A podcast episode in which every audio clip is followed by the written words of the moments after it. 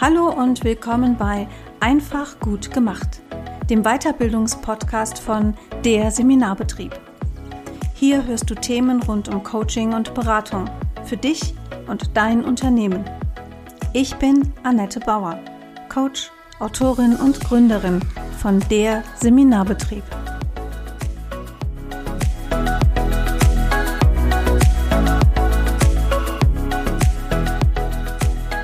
Herzlich willkommen zur nächsten Podcast-Folge. Ich habe heute mal wieder, wie könnte es anders sein, einen sehr spannenden Gast. Eigentlich müsste ich sagen Gästin. Ach, ich habe ja bald auch mal jemanden zum Thema sensitive Sprache hier im Podcast. Aber heute geht es erstmal um Neurocoaching und ich begrüße ganz herzlich Coach-Kollegin Tanja Klein aus Bonn. Hallo Tanja. Hallo Annette, ich freue mich, dass ich ähm, sich sogar hier sehen darf. Ja. Ähm, anders wie die anderen Podcast-Hörer. Ich bin ja eher der visuelle Typ. Danke, dass ich bei dir heute sein darf. Ja, schön. Also schön, dass du dir die Zeit nimmst und da bist. Tanja ist ja Neurocoach und auf ihrer Website heißt es, ich löse gehirngerecht die Ängste meiner Klientinnen. Tanja macht seit ähm, einem Jahr ungefähr eine Neurocoaching-Ausbildung und hat da wirklich, ich habe heute noch mal auf die Ausschreibung geguckt, ähm, ein sehr breites Ausbildungsangebot drin. Also ich sag mal, was die Inhalte der Ausbildung angeht. Tanja, wir kennen uns jetzt wirklich auch schon ein paar Jahre.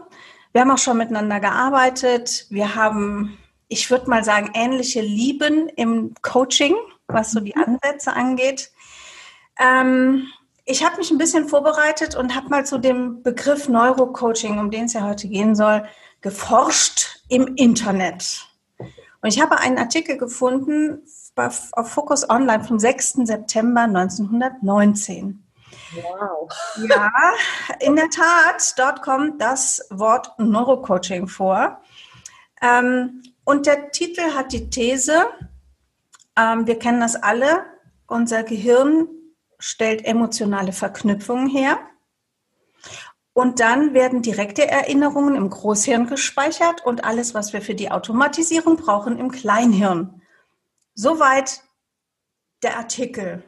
Ja, schon so, sehr, dann, sehr detailverliebt, ja. Ja, und dann, und dann ist, ist die Behauptung, und diese Erkenntnisse werden beim Neurocoaching genutzt. Jetzt ist meine These, meine steile These heute Morgen.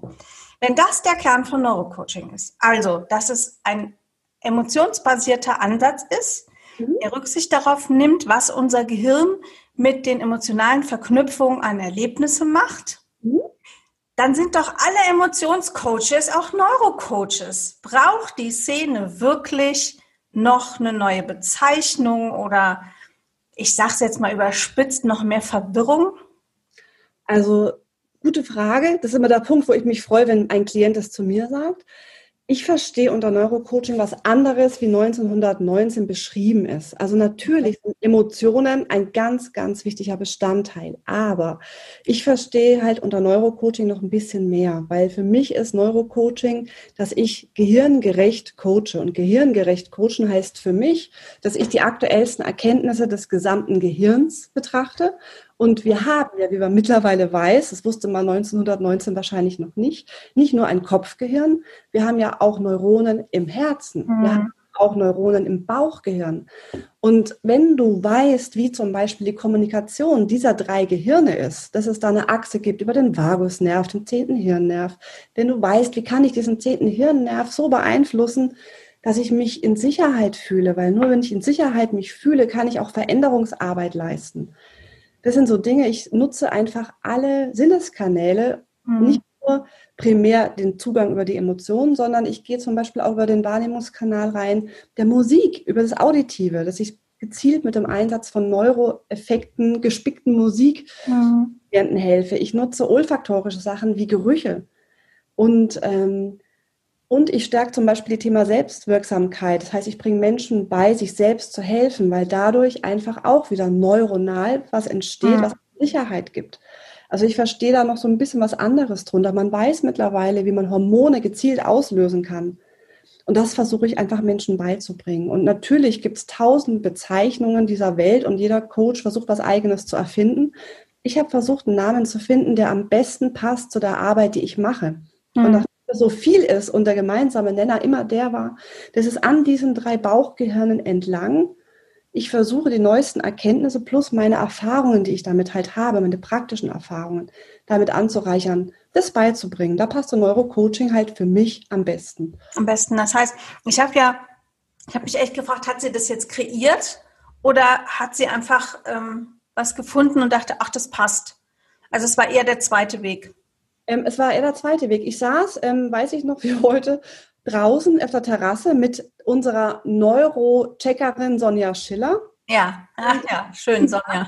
Mensch, ich möchte also der Auftrag, der an mich ging. Also es war ja nie meine Idee, Menschen zu unterrichten, sondern es kamen ja immer wieder Leute, die sagten, bring mir doch bei, so zu coachen, wie du das machst. Habe ich kein, also kann ich nicht, ich bin kein Ausbilder. Ich gebe dir mal die Namen meiner zehn Ausbilder, dann gebe ich dir die Bücher, die ich gelesen habe. Das waren, was weiß ich, so 150 Stück, wenn du die gelesen hast.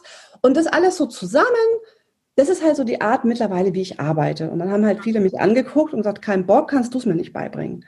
Und ich habe immer wieder gesagt, ach nee, ach ich weiß es nicht, ob ich das kann. Und dann gab es einen wunderbaren Niederländer, der immer wieder gesagt hat, ich möchte lernen, so wie du zu arbeiten. Ich möchte gerne so coachen. Und er hat es so lange gemacht, bis ich irgendwann gesagt habe, okay, dann versuche ich doch mal, mich selbst zu modellieren, zu überlegen, was sind denn die Faktoren, warum bei mir die Prozesse in der Regel oft sehr gut laufen.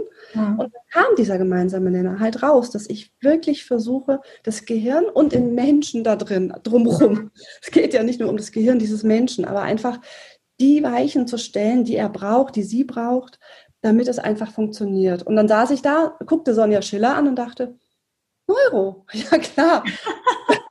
Verdammt, das ist genau der Punkt. Ich mache die Akademie für Neurocoaching. Das ja. ist doch. Ne? Und, ja. dann, und dann war ich geflasht, dass es diese Akademie vom Namen noch nicht gab. Und ja, so ist es entstanden. So ist es entstanden. Ja, ich finde das äh, jetzt sehr spannend, dass du die Sonja Schiller mit ins Spiel bringst. Die Sonja macht ja Neuromarketing.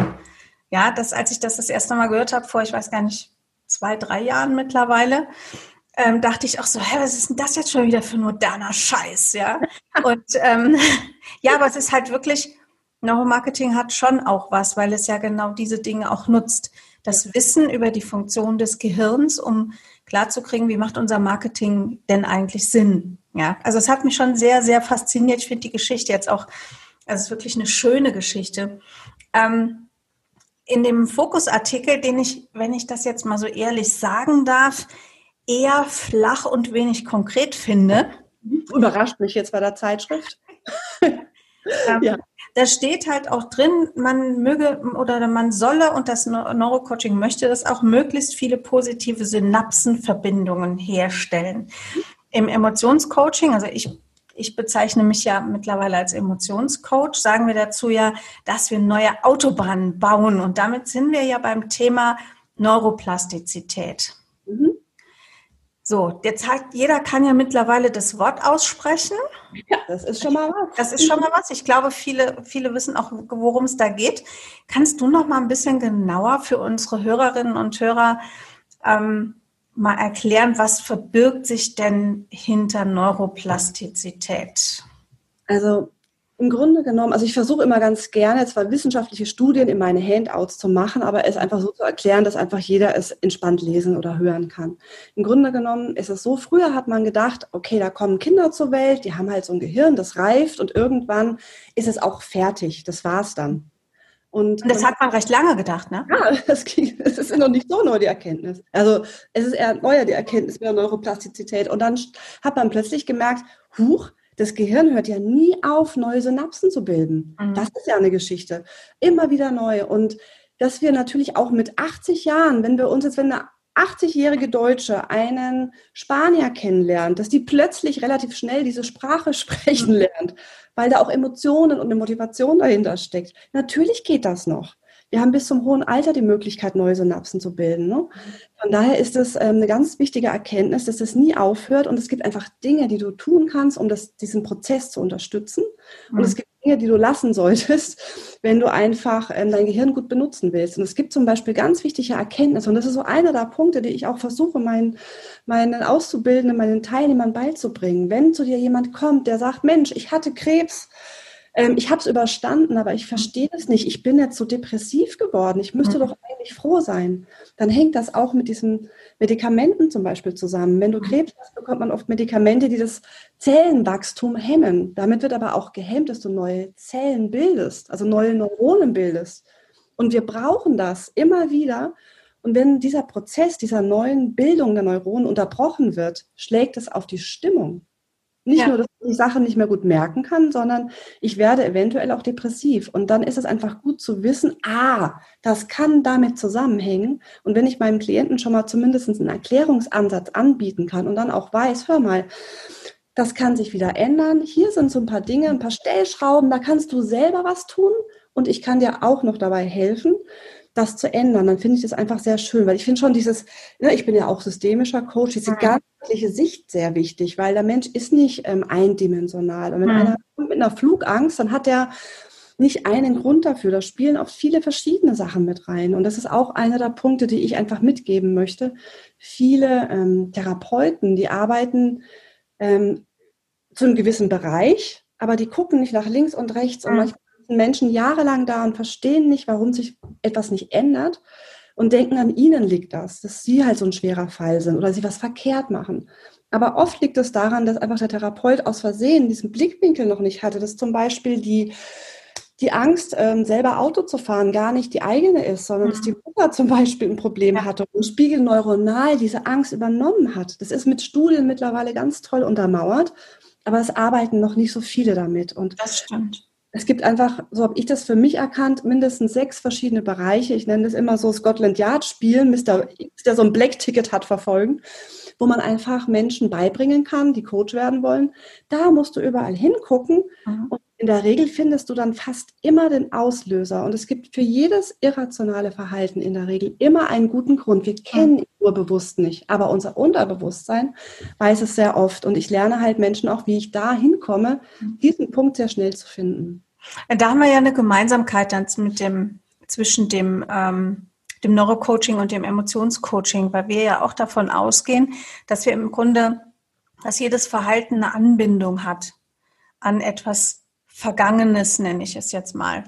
Und das kann was eigenes sein oder was von jemand anderem. Und das kann eine direkte Erfahrung sein, die ich selber gemacht habe. Oder ich, also meine Klienten und Klientinnen sind oft verblüfft, wenn ich sage, du musst es nur beobachtet haben. So ist es. Also das kann eine Filmszene ausreichen, ja. ja. Also das hatte ich in der Tat mal mit einer, mit einer jungen Klientin, die, ähm, die so Panikattacken hatte. Es war ein Film. Ja, du, ich habe das ganz häufig bei Kindern, die Hörbücher hören. TKKG, ja. drei Fragezeichen. Ne? Also wenn man da einfach, man geht einfach mit, ne? man ahmt das ja gedanklich nach und das ist so wichtig und man kann sich einen Wolf an seinem Thema abarbeiten. Wenn es dann nicht das eigene ist, ist man einfach im falschen Bereich. Und ich habe das schon erlebt, Annette, dass selbst so große Geschichten, ich bin ja auch Heilpraktiker für Psychotherapie, ich darf auch mit Menschen arbeiten, die traumatisiert sind oder suizidgefährdet sind.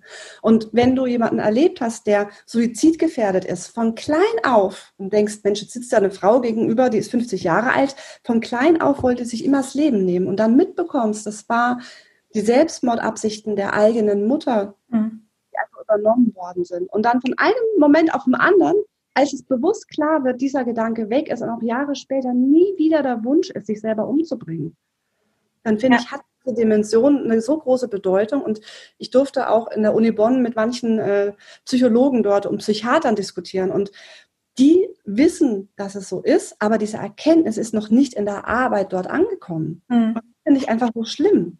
Ja, das, da hast du vollkommen recht. Das ist, glaube ich, echt auch wirklich noch so ein, so ein Missstand. Also ich ähm, kenne im therapeutischen Bereich auch solche und solche Kollegen und Kolleginnen. Es ist ja aber in unserer Branche nicht anders. Also unter uns Coaches gibt es ja auch welche, die die Augen eher noch verschließen oder da nicht bewusst hinhören, was so neuere Forschung angeht. Und andere sind da wirklich sehr aktiv und, und binden ein und ähm, ja, ich sage immer, pimpen ihre eigene, eigenen Arbeitsstil da auch auf eine sehr, sehr gute Art. Ähm, deine Ausbildung, ich habe da was gelesen. Da gibt es einen, einen Baustein Spiritualität, Glaube, Energiearbeit. Ich wusste, dass du den rauspickst. Freut mich. Ich, ich habe ja noch andere Sachen rausgepickt. Also Ja, also wie kam es dazu? Ich meine, ich weiß, du bist sehr breit aufgestellt, auch für dich persönlich. Du hast eine lang, lange, langjährige Meditationspraxis schon für dich selber.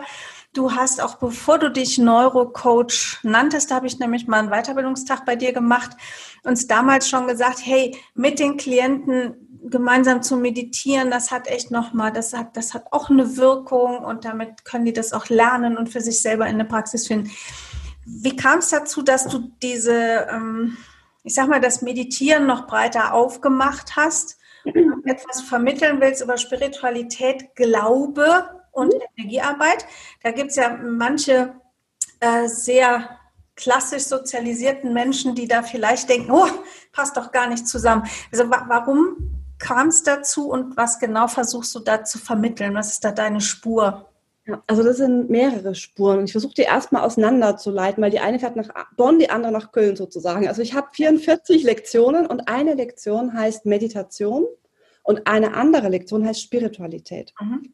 Und ich Sehr schön, das freut mich. ja, ja, weil es gibt ja nun mal auch, Meditation ist jetzt, ich sage es mal, befreit vom spirituellen Überbau und so gebe ich das meinen Klienten weiter. Ähm, John Kabat-Zinn hat ja mit dem MBSR was, also was kreiert, um eben Menschen, die einen anderen spirituellen Background haben, auch diese positiven Nutzen dieser Meditation auch zu mhm. ermöglichen. Und ich finde, das darf man und kann man trennen, man muss es aber nicht. Und jetzt kommen wir zum Thema Spiritualität als Coach ist es mein Job, in die Landkarte meines Klienten einzusteigen. Mhm. Das heißt, wenn vor mir jemand sitzt, der an Engel glaubt und ihm hilft das oder ihr hilft das, dann ist es aus meiner Sicht, so verstehe ich meinen Beruf, mein Job zu sagen, okay, wenn jetzt diese Person eine Ressource braucht und die den Engel Michael als Ressource empfindet, dann arbeite ich damit und dann werde mhm. ich ihr die Möglichkeit geben, diese Ressource zu nutzen. Das kann ich natürlich nur, und das bringe ich auch meinen Teilnehmern bei, solange es ethisch für mich okay ist. Ich könnte jetzt keinen Teufelsanbeter unterstützen und sagen, hey, holen wir mal Satan her. Aber wenn ich sage, ich kann damit umgehen, gerne. Und wenn ich jemanden habe, der sehr katholisch geprägt ist und die Frau hatte vielleicht eine Abtreibung, dann ist es wichtig, dass ich diesen spirituellen Hintergrund mhm. betrachte und weiß, es kann sein, dass diese Frau zusätzliche Schuldgefühle hat, weil sie vielleicht im Kontext geprägt ist, der das äh, noch mehr verdammt, als jetzt vielleicht jemand, der mhm. ohne religiösen Hintergrund aufgewachsen ist. Und ich möchte einfach meine Teilnehmer, meine zukünftigen Neurocoaches sensibilisieren, mit diesem spirituellen Hintergrund zu arbeiten. Das heißt, ich, ich zeige auf, worauf sie achten müssen, woran sie es auch erkennen können. Es kommt jetzt nicht jeder rein und sagt, hallo, ich habe 20 Jahre lang die evangelische Kirche besucht, sondern woran kann ich vielleicht unauffällig merken, wie könnte derjenige verortet sein, wie kann ich der Person am besten helfen. Mhm. Und, und das ist mir auch ein wichtiger Punkt. Und ich gebe zu, das liest auch nicht jeder gerne in meinen Lektionen, aber ich sehe es als meine Pflicht an. Ich kläre auch auf, was ich als eine große Gefahr ansehe. Weil viele Coaches, und da muss ich wirklich mal sagen, in unserer Branche ist das sehr verbreitet, sagen, ach, du hast Krebs, ist mir selber passiert, das hast du dir dann so gewünscht. Bist du selber ja. verantwortlich für, bist du selber schuld, das war deine Lernaufgabe.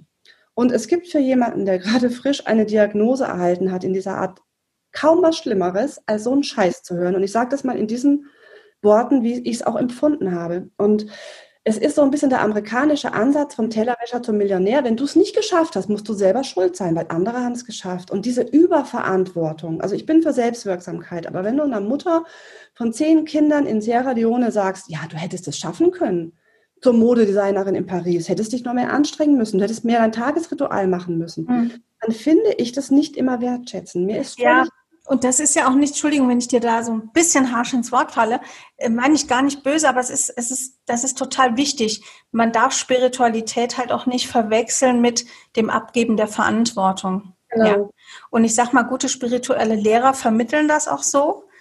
Und ich mache große Fragezeichen an, an Menschen, die ähm, ja nur drauf setzen, dass ich einfach immer auch nur in meinem Zukunftsbild sein muss. Ja, genau ich, es reicht nicht, wenn ich mir die Annette in fünf Jahren immer vorstelle, wie die total entspannt äh, mit drei gechillten Coachings in der Woche zu einem Stundensatz von, weiß nicht, 350 Euro. Euro. Äh, so, das reicht nicht. Mhm. Ja, damit Annette in fünf Jahren total entspannt ist, noch entspannter als heute, muss sie halt auch selber was tun. Und Spiritualität kann dieses selber was tun halt äh, nochmal beflügeln. Aber ich finde es wirklich sehr, sehr cool, dass du das aufgenommen hast. Das habe ich wirklich noch in, ähm, in der Form in keiner Coaching-Ausbildung mitbekommen. Es gibt ja achtsamkeitsbasierte ähm, Coaching-Ausbildung, die finde ich schon sehr fortschrittlich, mhm. weil da ja viel im Bereich ähm, Wahrnehmung, ähm, Meditation, bestimmte Techniken, die man auch weitergeben kann und natürlich nicht klar für, für sich als Coach nutzen, aber auch weitergeben kann an die Kunden. Ähm, aber das, ja, finde ich, äh, finde ich cool. Jetzt erschließt sich mir auch Glaube und Energiearbeit. ähm, ja, das gefällt mir. Also das gefällt mir schon mal. Wobei ich jetzt sagen würde, es hat eigentlich ist gar nichts Neurocoaching-spezifisches. Oh, doch. also, das, also, Entschuldigung, wenn ich das so sage, aber ähm, Spiritualität hat extrem viel mit Neuro auch zu tun. Man weiß zum Beispiel, wenn du meditierst, dann gibt es ja diese, diese, diesen Moment, den ich noch nicht erlebt habe, wo manche erzählen, man, man, man geht so ins, also man verfließt mit allem, ne? Mhm. alles eins.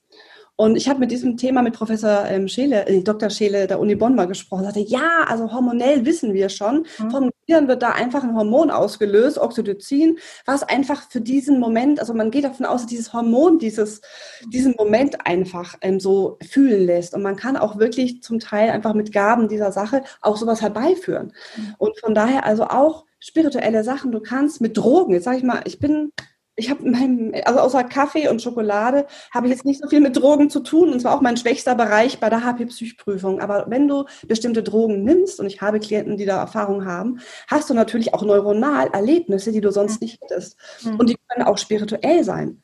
Also von daher, es hat auch tatsächlich ja. Der Glaube oft sehr viel ähm, mit neuronalen Dingen zu tun, weil letztendlich findet er für viele zwar auch im Herzen statt, da haben wir ja nun mal auch unsere Herzneuronen, aber es hat viel auch mit dem Gehirn zu tun. Ja, ich sage ja und so habe ich es gar nicht gemeint. Zeigt nur wieder, Frau Bauer, ordentlich formulieren.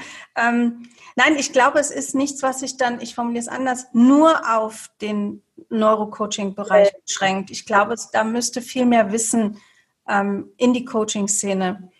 Auch das Wissen darüber, dass da bestimmte, ich sage immer so schön, ähm, körperchemische Prozesse oft auch dahinter stehen.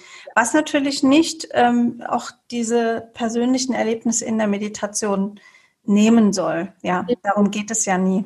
Weißt du, gerade dieser Punkt, wenn ich das noch ergänzen darf, ähm, diese Berührungen, ne? also für mich ist ein, also ich versuche über alle fünf Wahrnehmungskanäle meinen Klienten neuronal beim Coaching zu unterstützen. Und mhm. der Anfassen ist ja was, was verpönt ist im Therapeutischen. Das darfst du nicht.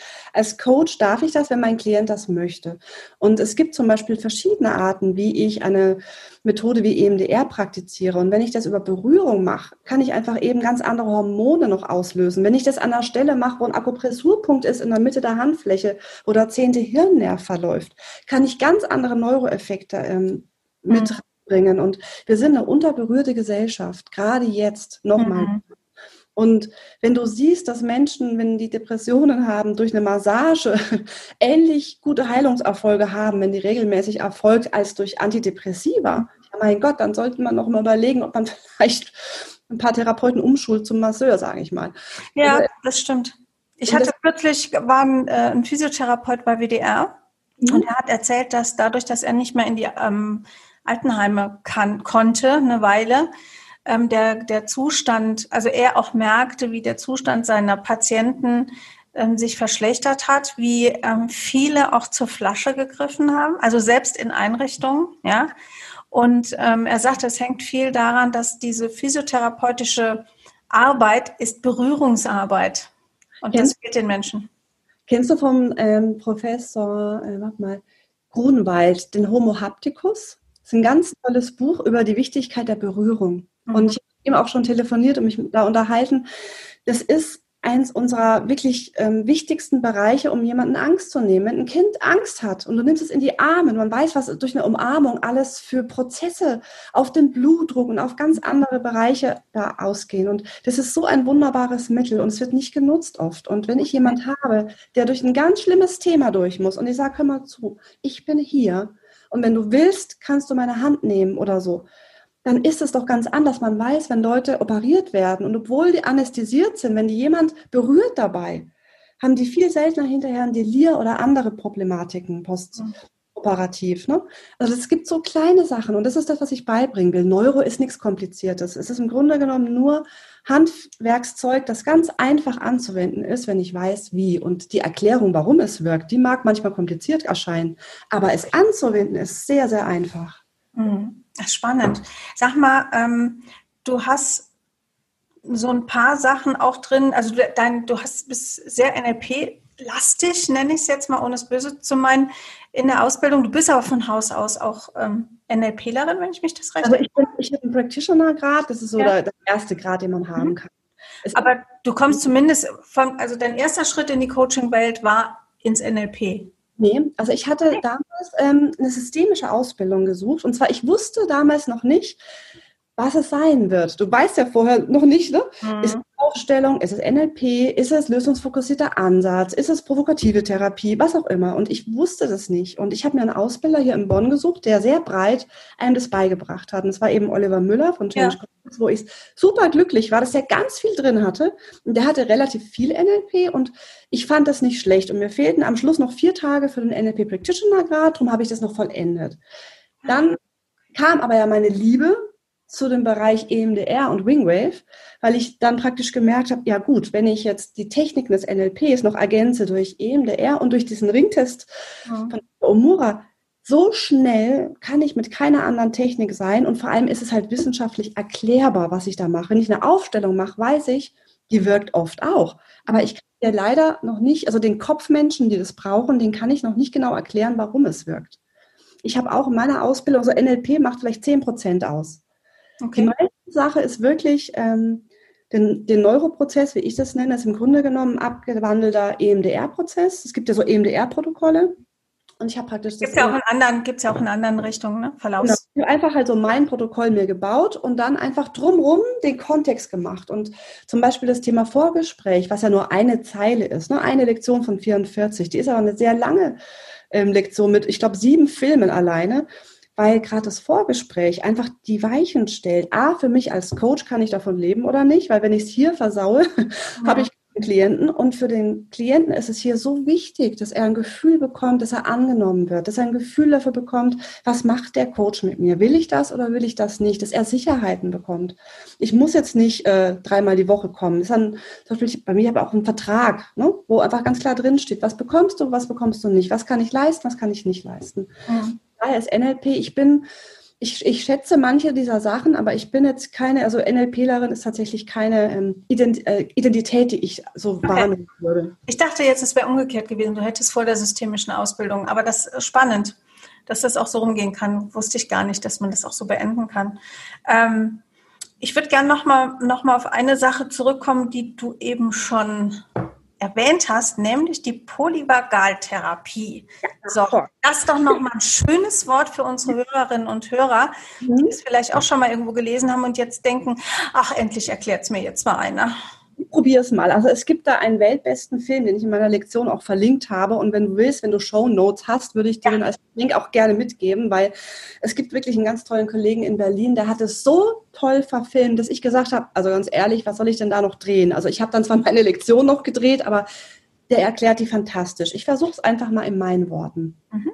Man weiß mittlerweile, es gibt den Sympathikus und den Parasympathikus und man weiß, dass man irgendwie beim Parasympathikus, dass es das Ding ist, wo er zur Entspannung ist und Sympathikus ist das, wenn ich mich aufrege und Energie brauche. Und beide Bereiche, Anspannung und Entspannung, sind ja wichtig. Wir brauchen ja eine Balance. Nur das eine ist nichts. Und man weiß eben, wenn das Gehirn ähm, in Not ist, wenn eine große Gefahr ist, dann ist zum Beispiel der Sympathikus aktiv und ähm, bringt dir die Energie, die du brauchst. Es kommt Blut in die Muskeln, damit du zum Beispiel kämpfen kannst oder damit du wegrennen kannst, damit du irgendwas tust.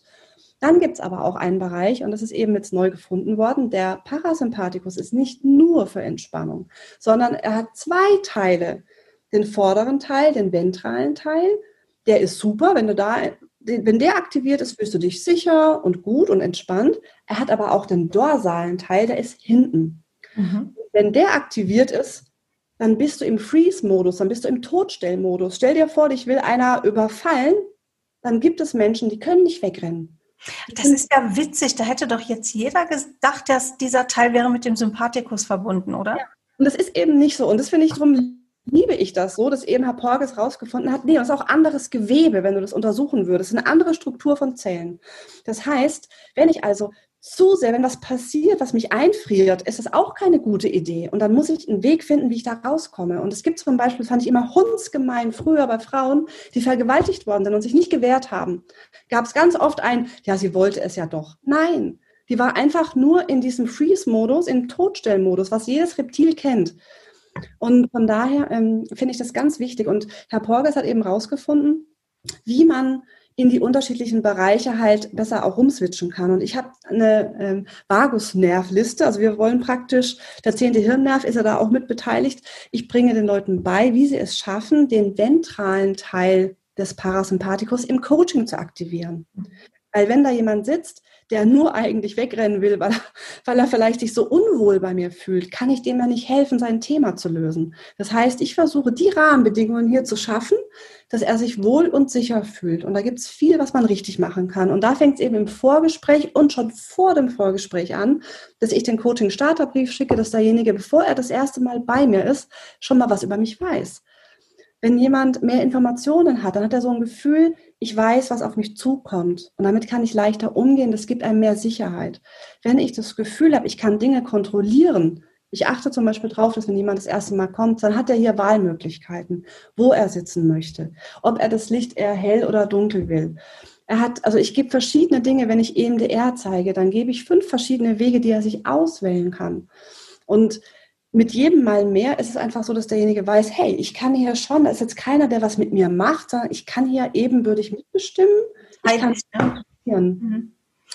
ähm, das ist, klopfen wir ja fast schon wieder, dachte ich ebenso, als du gesprochen hast, nochmal an das Thema Neuromarketing, denn es fängt ja auch schon da an, wo jemand auf meine Website geht und ich ihn auch da abhole. Genau. Ja, also, dass, dass jemand nicht schon beim Anblick meiner Website in Freeze fascht. Ja. einfach nicht so wie ich bin, weißt du? Und ich meine, du kennst es bestimmt auch. Mir ist es ab und zu so passiert. Ich habe dann Kollegen gesehen im Internet und dachte, ah, mh, spannende Kollegin. Dann trifft man die und erkennt sie nicht. Ja, ja. Und das war dann so mein Punkt, wo ich beim letzten Shooting auch gesagt habe, ich, ich schmink mich nie. Ich weiß, es sieht cooler aus auf den Fotos. Ich weiß, ich wäre wahrscheinlich um 80 Prozent hübscher, aber ich hasse das Gefühl ja. Haut. Ne? Und ich habe jetzt einfach meine neuesten Fotos, die sind alle einfach ohne Make-up. Und ich finde es dann immer lustig, wenn einer kommt, ach, sie sehen ja genauso aus. Ja, ich ja. sehe aus. Ja, das stimmt. Ist mir auch aufgefallen. Das sind wirklich, wirklich schöne Fotos. Aber wir kommen jetzt nochmal zurück. Wir waren eigentlich bei der Polyvagaltherapie. Also jetzt hast du uns diese Dreiteilung, diese überraschende Dreiteilung dieses Nervs mhm. ähm, erklärt. Und was macht jetzt diese, diese Therapie? Ähm, also Herr Porges, ich habe sein Buch übrigens, ähm, man, man sagt, dieses Buch, was er geschrieben hat, soll unglaublich unangenehm zu lesen sein. Von daher empfehle ich meinen Schülern immer den Stanley Rosenberg. Der hat ein sehr schönes Buch über den Vagusnerv geschrieben, wo die Erkenntnisse von Herrn Porges einfach drin sind. Und der zeigt einfach, wie du mit ganz leichten Übungen es schaffst, in diesen Bereich reinzukommen, dass du eben den ventralen Teil aktivierst. Mhm. Und eine Übung ist zum Beispiel total easy. Ähm, da tut, legst du einfach ähm, die zusammengefalteten Hände auf deinen Hinterkopf, während du sitzt oder liegst. Dann Tanja macht das übrigens gerade vor für die Zuhörer. ja, du guckst einfach geradeaus und dann gehen nur deine Augen so weit nach links, wie du gucken kannst und du verharrst so lange, bis du einen parasympathischen Impuls bekommst. Was das ist, sage ich gleich. Wenn du den spürst, gehst du mit deinem Blick wieder in die Mitte, machst das gleiche nach rechts wartest, bis ein parasympathischer Impuls kommt, guckst wieder in die Mitte, fertig. Das ist eine kleine Übung, die dauert drei Minuten. Und parasympathischer Impuls erkennst du daran, manchmal muss man so, so aufatmen oder man wird was schluckern oder man muss gähnen. Also im Coaching erlebe ich das ganz oft, wenn sich was löst. Manchmal hörst du sogar was gluckern im Bauch. Ne? Ja. Und, dann, und das ist immer ein gutes Zeichen. Mhm. Und du kannst also wirklich gezielt mit dieser klitzekleinen Übung, wenn du total gestresst bist, ähm, die einfach mal für dich ausüben und dann bist du wieder in einem Bereich, wo dein Körper in einer Entspannung und in einem Gefühl von Sicherheit ist. Und es ist natürlich klar, dass du, wenn du ein Gefühl von Sicherheit hast, weniger Stresshormone ausstößt. Und wenn du weniger Stresshormone hast, dann kannst du leichter denken, weil dein präfrontale Kortex einfach leichter erreichbar ist. Hat hm. Wirkungen, ne? Genau. Ja, das ist ja auch so dieses äh, Ding, was wir im Emotionscoaching auch haben. Wir wollen im Grunde so weg von der Amygdala, dass der Parasympathikus zumindest mitarbeiten kann. Wir brauchen, wir brauchen das, das Angeregtsein der Emotionen.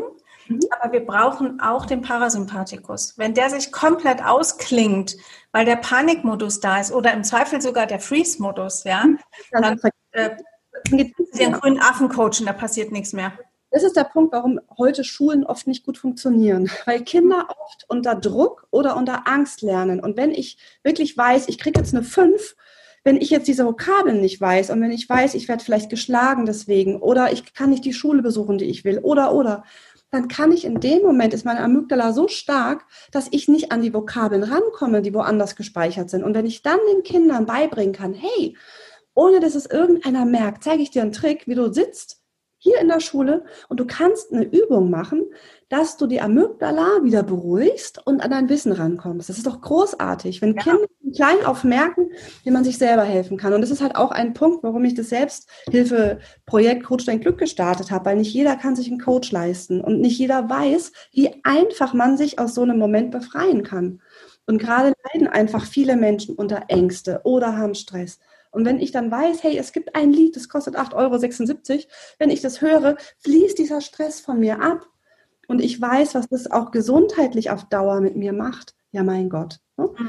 Und für Leute, die kein Geld haben, gibt es eben auch da Pro Bono-Geschichten, die ich einfach so weitergebe. Und das ist mir einfach eine Mission, dass ich einfach Menschen zeige, hey, wenn du weißt, wie du dein Gehirn benutzt und deinen Körper, kannst du ohne viel Geld ganz viel tun, damit du dich besser fühlst, damit du gesünder bist. Es geht auch um das Thema Telomere zum Teil in der Ausbildung. Es gibt da einfach Forschungsergebnisse, die oft unglaublich komplex klingen, die aber so total einfach und banal im Alltag sich umsetzen lassen. Mhm. Das stimmt. Es gibt ja wirklich auch viele kleine Übungen. Es geht viel über Atem, auch wie man einfach, ich sag mal, das Gehirn noch mal ins Gleichgewicht bringen kann, was dann wirklich gut ist. Jetzt hast du noch ein Wort erwähnt. Das steht auch auf meiner Liste da habe ich wirklich gestaunt. Ich weiß, dass du ein Fan der Telomere bist. Total. Aber das, dass du es in der Ausbildung vermittelst, das, das hat mich dann, dachte ich so, wow, das ist echt cool. Ich habe das Buch auch gelesen.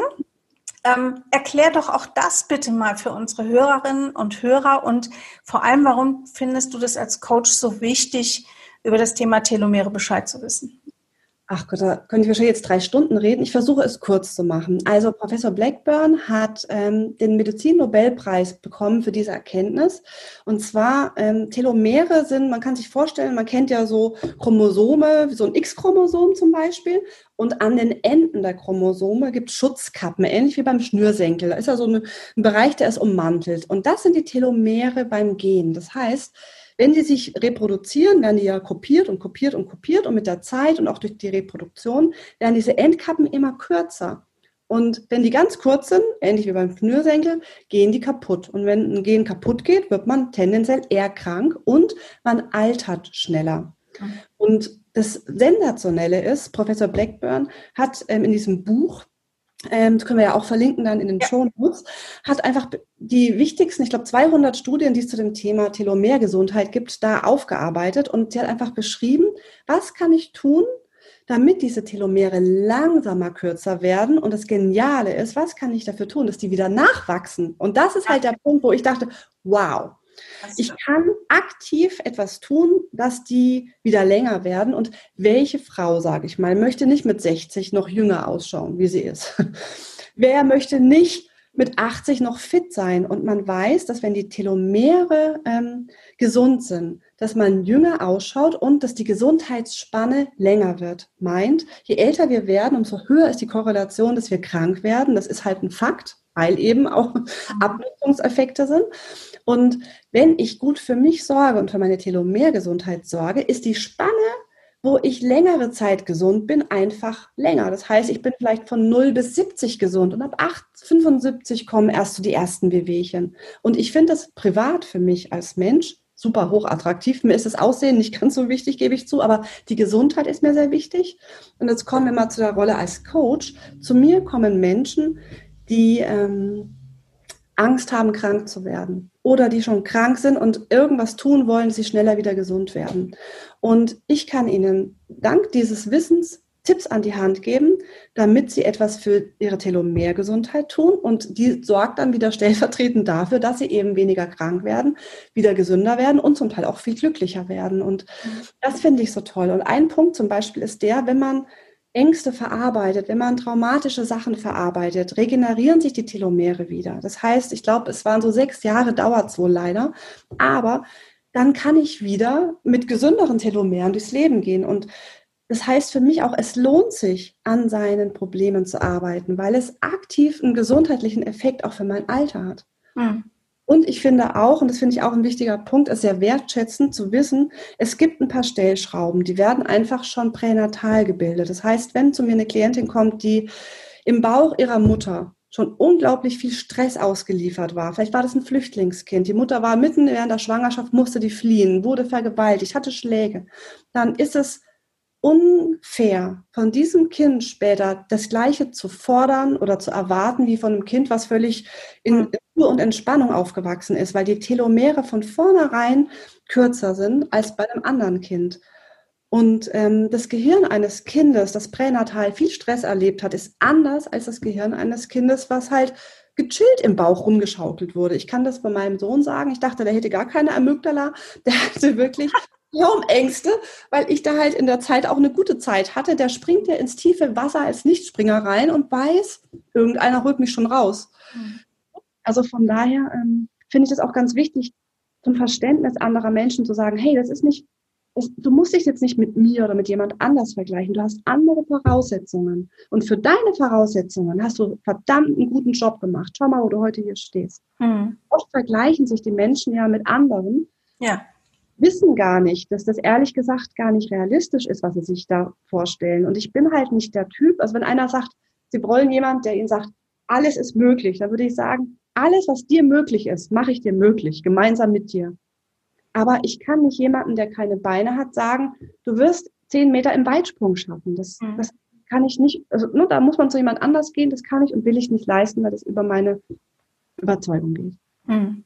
Ja, spannend. Aber ich hoffe, es war was dabei, was du brauchen kannst. Ja, du, ist super. Also ich, wie gesagt, ich finde das, äh, finde das ja selber alles total spannend und es ist ja auch ein sehr praktisches Buch. Also es ist ein gut lesbares Buch mhm. über die Telomere und ähm, ja, ich finde nochmal, du hast jetzt so das Aussehen benannt, ja, aber ich finde halt dieser an sich der Alterungsprozess, ja, mhm irgendwann setzt das ja nun mal eben ein. Der Körper hat so eine Halbwertzeit und irgendwann ist Ende. Mhm. Aber dass wir ähm, auch die Zeitspanne, die wir heute zum Leben zur Verfügung haben, und die ist ja deutlich länger als noch vor 20 Jahren, ähm, dass wir die einfach nochmal mit mehr Sorgfalt von vornherein ausstatten. Ja. Genau.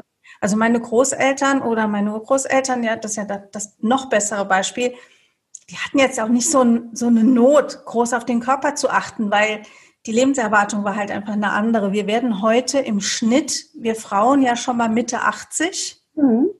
Und ähm, wenn ich mir dann vorstelle, dann habe ich noch über 30 Jahre vor mir, das ist schon gut, dann auf den Körper ein bisschen zu achten. Und dann geht es im letzten gar nicht um fünf Falten oder 20, sondern es geht um Beweglichkeit, um Wohlbefinden, um ja Anfälligkeit oder nicht.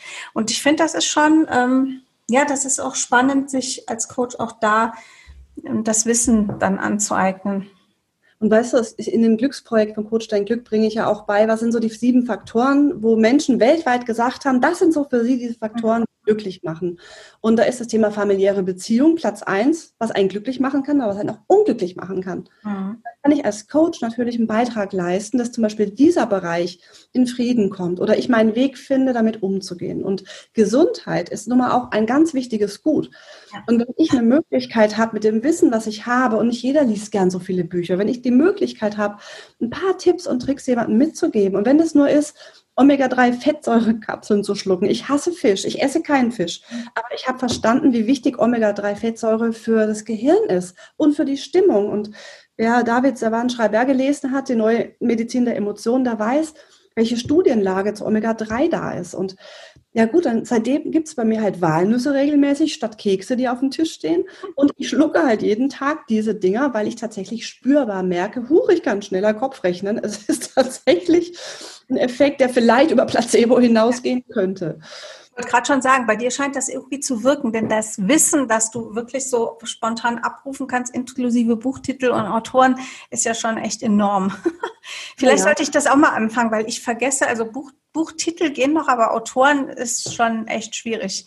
Die merke ich mir in der Regel nicht. Aber weißt du, das Schlimmere bei mir ist, es hat ja jeder so sein Gebiet, wo, wo er gut ist. Ja. Ähm, ja ich bin, komme aus Bayern, man hört es ab und zu. Ähm, bei mir ist das Problem Gesichterkennung. Okay. Ja, also ich habe ja, was ich, sind mittlerweile vielleicht so 800 Klienten, die ich hatte. Und wenn ich jemanden auf der Straße sehe, oder mir ist es neulich so gegangen, da kam eine ganz tolle Gruppenanfrage per WhatsApp. Eine Frau wird 50, ich soll einen Beitrag schicken. Und ich dachte, oh Gott, ich kenne den Namen. Vielleicht habe ich das Gesicht schon mal gesehen, aber ich konnte es nicht mehr zuordnen. Und für mich ist es wirklich so, dass wenn ich jemanden treffe, noch eine Idee habe, ja, vielleicht habe ich in dem Kontext Coaching, aber ich könnte dir nicht mehr sagen, zu welchem Thema. Mhm. Da habe ich ein sehr schlechtes Gedächtnis, darum schreibe ich relativ viel mit, hat aber auch den Vorteil, dadurch kann ich meinen Teilnehmern gut beibringen, wie man gut dokumentiert. Mhm. So, dass man nicht so viel Arbeit hat, aber doch hinterher gut nachvollziehen kann, was mal war.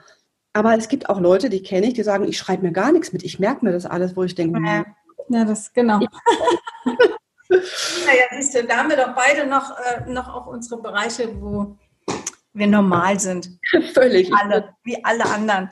Weißt ja, du? sehr, sehr spannend. Ähm, wir waren jetzt eben bei den, also wir sind für Spiritualität und jetzt waren wir bei den Telomeren. Also alles Sachen, wo man auch sagen könnte, ach komm, das hat mit Coaching nichts zu tun.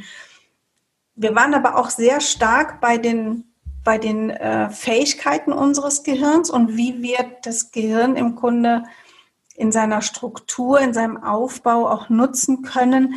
Ich sag mal, um das Leben leichter zu machen. Genau. Und jetzt hast du noch eine Sache bei dir drin. Das freut mich ja wirklich, wirklich sehr, äh, nämlich die Duftöle. Ja. Weil wir wissen ja, Duft geht sofort ins Gehirn.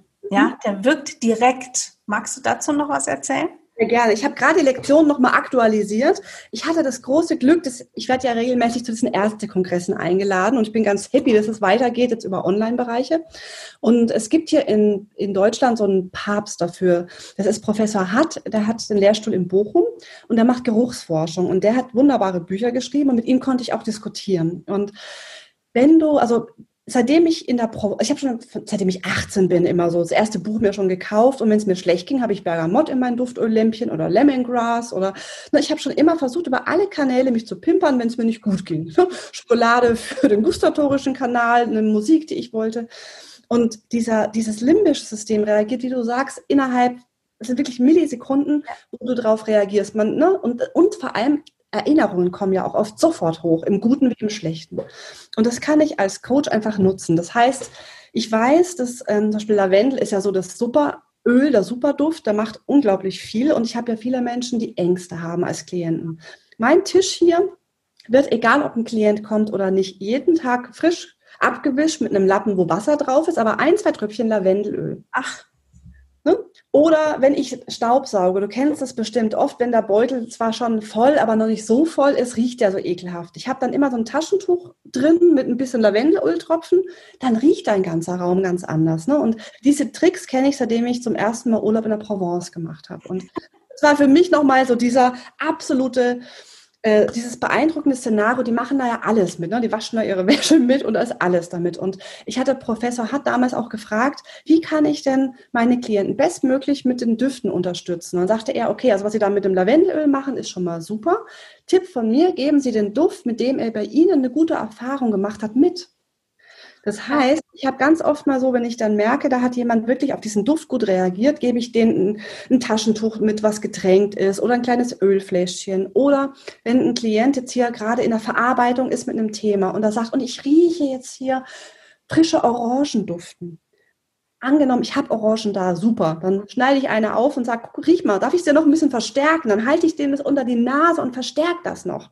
Oder ich gebe auch den Tipp mit, Mensch, wenn du dich genau so wieder fühlen willst, hab doch immer ein Orangenölfläschchen dabei und riech dann regelmäßig dran. Damit kannst du unglaublich viel auch aus NLP-Sicht verankern und hervorrufen. Und wenn es gerade darum geht, in Stimmungen sich bewusst reinzuführen, es gibt Öle für Kinder, wenn die Angst haben, in die Schule zu gehen. Oder wenn man zum Beispiel, es gibt Studien, die zeigen, dass weniger, also dass Kinder besser lernen können, wenn Zitrusöle in der Luft sind. Ne? Und dann kommt aber auch der Punkt, und das ist halt das, was ich, glaube ich, anders mache. Du kennst es bestimmt beim, beim im Coachcamp auch, dann gibt es immer sehr euphorische Vorträge, was die Öle alles Tolles können, dass du dir überall die hinmachen kannst und die sind super. Und das stimmt aus meiner Sicht so nicht. Es gibt Gefahrenblätter zum Thema ätherische Öle. Auf jeden Fall. Es braucht und, viel Wissen darum. Ja, und es wird oft nicht als Coach, also es gibt viele Kollegen, die das nicht immer so berücksichtigen, aber nicht wissen. Und das ist mir halt auch wichtig. Das heißt, in meiner Lektion gibt es auch einen riesigen Punkt, worauf man achten muss, wenn ich das verwende. Weil es gibt viele, die trinken die Öle oder die verabreichen das den Klienten, wo ich sage, mach das nicht. Du weißt nicht, ob es eine Hautreaktion gibt oder ob es eine allergische Reaktion gibt. Ähm, es gibt da so viele Sachen, die passieren können. Öle können, wenn sie nicht sachgerät ähm, aufbewahrt, äh, nicht sachgemäß aufbewahrt werden, kaputt gehen und sich in Schadstoffe verwandeln. Also es gibt da so ein paar Dinge, die einfach auch da wichtig zu wissen sind. Und es gibt da einfach auch Mythen, die in die Welt gesetzt werden von Firmen, die damit auch Geld verdienen durch den Absatz, die auch nicht immer haltbar sind. Und wenn ich dann höre, ich hatte ein Interview mit einer Kollegin, die ich ansonsten sehr schätze, aber wenn ich dann so Sätze höre wie, also gegen Corona reicht einfach dieses Öl in die Maske, dann kriegst du das nicht, dann kriege ich einen Hals, wo ich sage, das kann, also das kann ich nicht weitergeben, so eine Info. Das ist mir, das ist nicht okay. Und da liebe ich einfach diese wissenschaftlichen Ansätze, auch immer mal wieder zu sagen, lass uns doch mal gucken. Wo mhm. gibt es denn schon Studien? Und da hat er hat unglaublich tolle Studien gezeigt, zum Beispiel, auch wenn es ums jüngere Aussehen geht. das scheint dein Thema zu sein. Wir kamen über die Telomere, weißt du? Ja, ja. Und da gibt es einfach Düfte, wenn du die aufträgst, wirkst du auf das männliche Geschlecht sechs Jahre jünger. Mhm. Wenn ich jetzt eine Frau da habe, die tatsächlich große Probleme damit hat, dann natürlich ist es meine, mein wichtigster Grund, ihr das Selbstbewusstsein zu geben, dass sie das jetzt nicht unbedingt braucht. Wenn aber trotzdem für die Frau das, ich sage jetzt mal, ein, ein Schmunzeln ins Gesicht zaubert, wenn sie diesen Duft nimmt, dann gebe ich ihr die Info. Oder es gibt Düfte, da wirkt. Wir legen ja auch Parfum auf. Natürlich. Ja. Und nicht nur für uns selbst. Natürlich. Ja. Und ähm, ich habe zum Beispiel auch, was ich auch sehr spannend fand, ähm, Professor Hatt war auch mal in einer Talkshow und wurde gefragt, ähm, woran erkennt man die Bindung von Eltern zu ihren Kindern, dass die stimmt? Und das erste und beste Indiz ist, wenn du deine Kinder gut riechen kannst. Hm. Das ist ja auch in Beziehungen so. Ja. Also das, das, der Körpergeruch macht ja ganz, ganz viel auch aus, ist ein guter Indikator, ob man jemanden, ja, das Sprichwort kommt nicht von ungefähr, ich kann dich gut riechen, dann stimmt da was. Ja.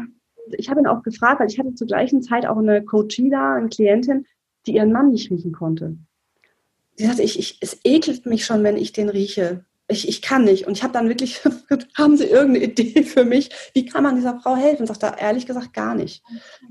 Das ist dann so. Und es gibt auch so tolle Sachen, das fand ich auch sehr spannend in seinem Buch, dass zum Beispiel Mädchen in einem gewissen Alter ihren Vater nicht gerne mehr riechen. Und das ist natürlich von der Natur ein wichtiger Schutz auch. Natürlich ist es nicht gewollt, dass sich die sich irgendwie reproduzieren. Ne? Also es gibt so viel biologisches, spannendes Wissen, was auch mit Düften. Oder wusstest du, dass wir in jeder Körperzelle eine, eine Riechzelle haben? Du hast in deinem kleinen Zeh Riechzellen. Und man weiß heute immer noch nicht genau, wofür man die alle braucht. Man ist jetzt erst daran, das zu erforschen.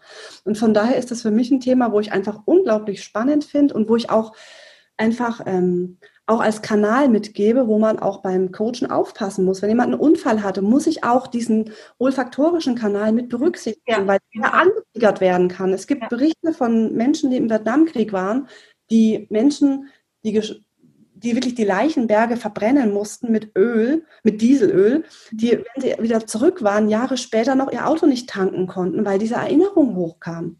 So weit brauchst du ja gar nicht gehen, wenn, wenn jemand ähm, jemanden also wenn, wenn man in einem Trauerprozess ist, mhm. dann reicht ja, dass ich zum Beispiel das Parfum oder das Waschmittel rieche, das genau. ich mit der Person verbinde. Also ich habe jahrelang, meine Großmutter ist schon seit über 30 Jahren tot, ich rieche heute noch Tosca ja. und ich kann es abrufen. Also ich rieche das auf, auf Erinnerung hin im Raum, obwohl da gar nichts ist.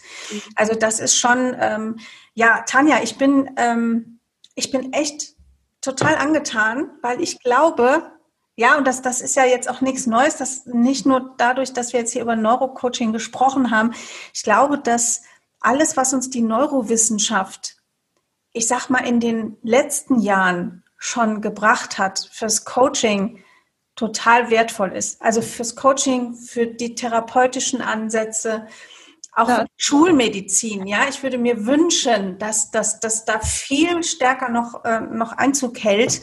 Und ich habe ein Stück mehr verstanden, was du, was du unter deinem Neurocoaching-Ansatz auch verstehst. Und ich muss ehrlich sagen, ich finde es wirklich, wirklich sehr spannend, was du alles mit reinpackst. Und ich glaube, das werden heute ähm, sehr lange Show Notes was wir da alles reinpacken an, an Literaturtipps und äh, Filmlinks und weiß ich nicht alles.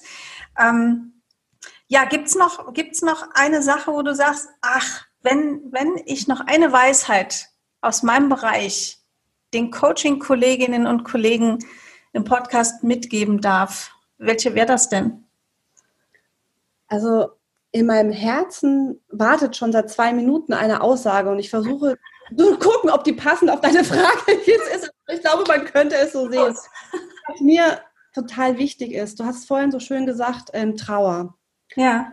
Ich finde, dass in der Welt, ich glaube, wir Deutschen sind da besonders schlecht drin, dass Menschen sehr schlecht mit trauernden Menschen umgehen können. Und das ist auch so ein Punkt, den ich im psychopathologischen Hintergrundwissen recht breit beschrieben habe. Mhm. Ich möchte gerne, dass mehr Menschen sich trauen, auf Menschen zuzugehen, wo man eigentlich gar nicht weiß, was man sagen soll und mhm. lieber sagen sollte, ich weiß gerade gar nicht, was ich dir sagen soll, aber ich bin für dich da, wenn du reden willst. Oder ja. ich bin für dich da, wenn du schweigen willst. Das fände ich einfach gerade wichtig, weil ähm, ich habe das so oft erlebt, dass ähm, Menschen, die schlimme Schicksalsschläge hatten, hinterher noch verkraften mussten, dass alle sich von ihnen abgewendet haben, weil keiner aus Hilflosigkeit wusste, was mache ich denn jetzt? Soll ich drüber reden, dass das Kind gestorben ist oder lieber nicht? Und dann, dann rufe ich lieber erst gar nicht an.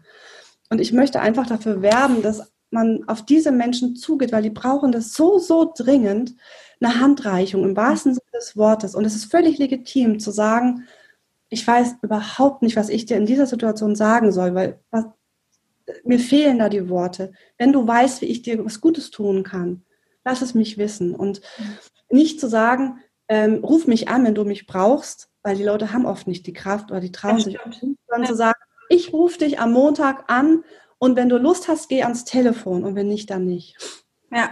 Das wäre noch ein wichtiger Punkt, weil das, ähm, ja, das liegt mir auf dem Herzen. Das ist schön. Also ich verweise an dieser Stelle gerne auf die Podcast-Folge mit Christine Kemkes, deren Buch ja jetzt auch erschienen ist. Oh, also wirklich äh, ganz, ganz großartig. Und das ist wirklich auch ein Buch, wie kann man Trauer verarbeiten. Aber es ist auch für Menschen gut geeignet, die, die ein Gefühl dafür kriegen wollen, wie gehe ich mit Trauernden um.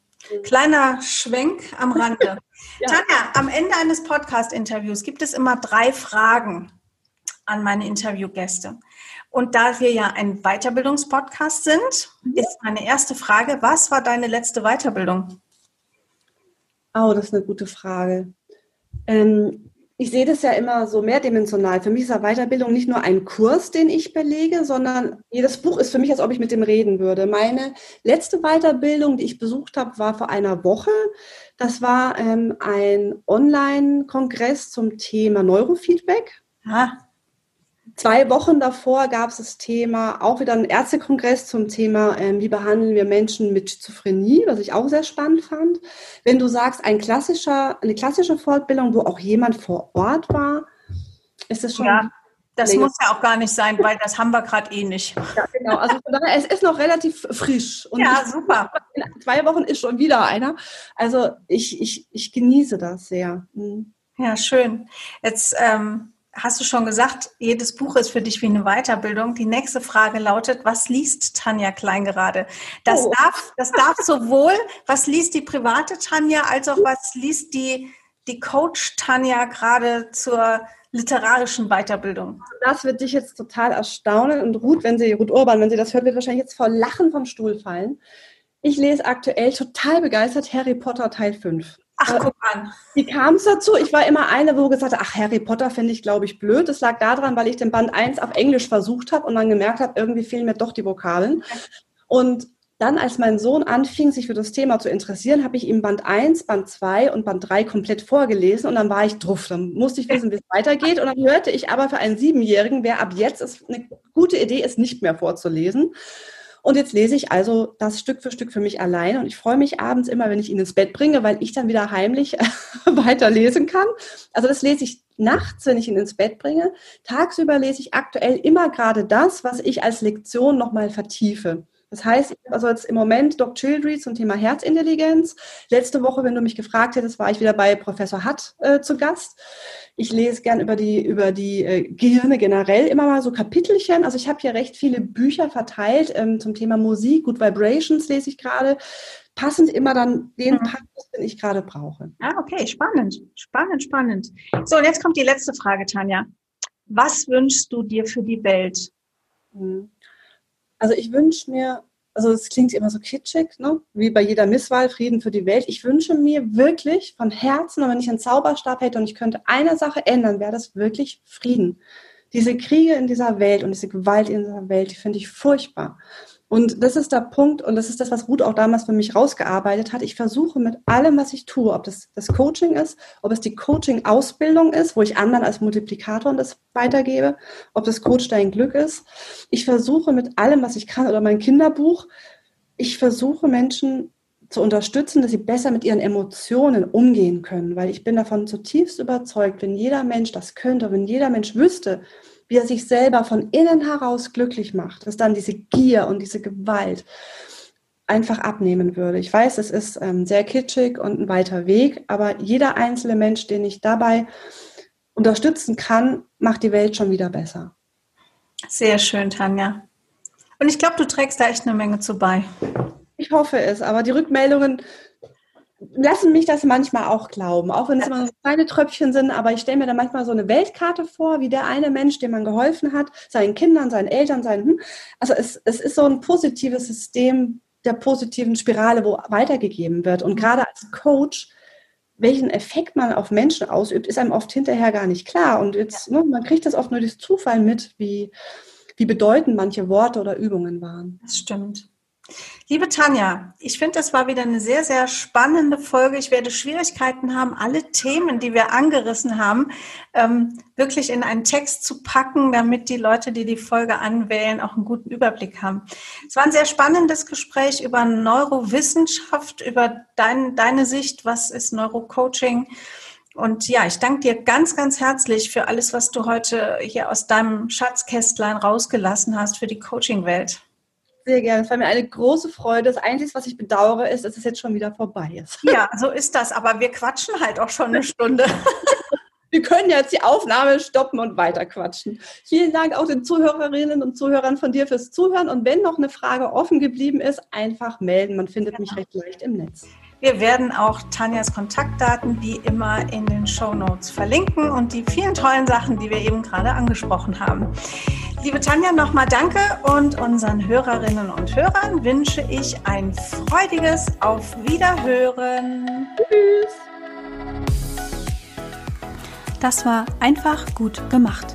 Der Weiterbildungspodcast von der Seminarbetrieb.